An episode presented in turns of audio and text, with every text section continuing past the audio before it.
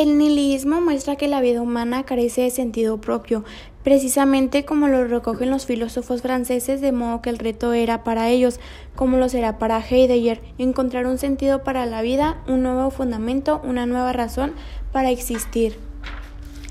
Para Martín, filósofo alemán y uno de los más influyentes en el pensamiento contemporáneo, las preguntas que tendríamos que hacernos son las que acabamos de formular. En primer lugar, conviene destacar que la irrupción no se refiere a la forma como se relaciona todo lo que existe con la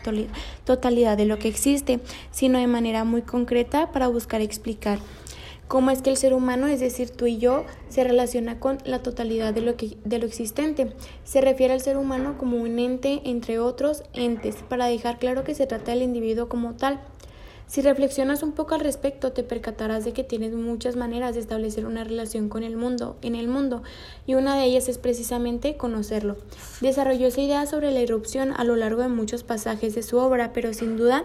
destacan sus reflexiones sobre el tema desarrolladas en Ser y Tiempo 1927 y en su Carta sobre el Humanismo en 1947. La distinción es importante para, para entender qué es lo que entiende Heidegger por trascendencia, porque a diferencia, por ejemplo, de No entiende la trascendencia como una manera de elevarse al pleno del ser, sino como superación de sí mismo en un plano de existencia. Busca comprender cómo el ser humano, consciente de su finitud, funda su propio modo de existencia en la comprensión y expresión de, de su ser para la muerte. Logró por medio de esta reflexión, si lo analizas, con detenimiento es tratar de entender cómo es posible que un ser finito que no puede más que existir en el mundo, en este sentido Heidegger puede ser considerado inmanentista, tiene la capacidad de trascender. Pero por lo tanto, la realidad para Heidegger es una experiencia desde la finitud y la angustia de que algún día seremos nada, es decir, desde un mundo concreto que nos toca sufrir, padecer, que nos afecta y nos preocupa, que nos pone en riesgo, que nos deja descubrirnos en nuestra irremediable finitud, nuestra fragilidad existencial, nuestra cotidiana exposición a la muerte, al daño o al sufrimiento simple de las cosas. Está intentando cuestionarse acerca del fundamento de que él considera como la condición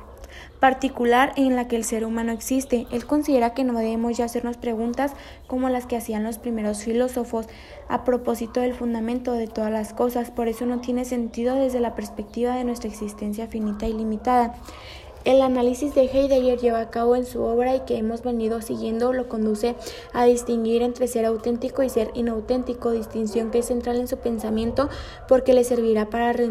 enunciar cuál es, de acuerdo con su visión e interpretación, el modo más apropiado para enfrentar la condición en el ser humano.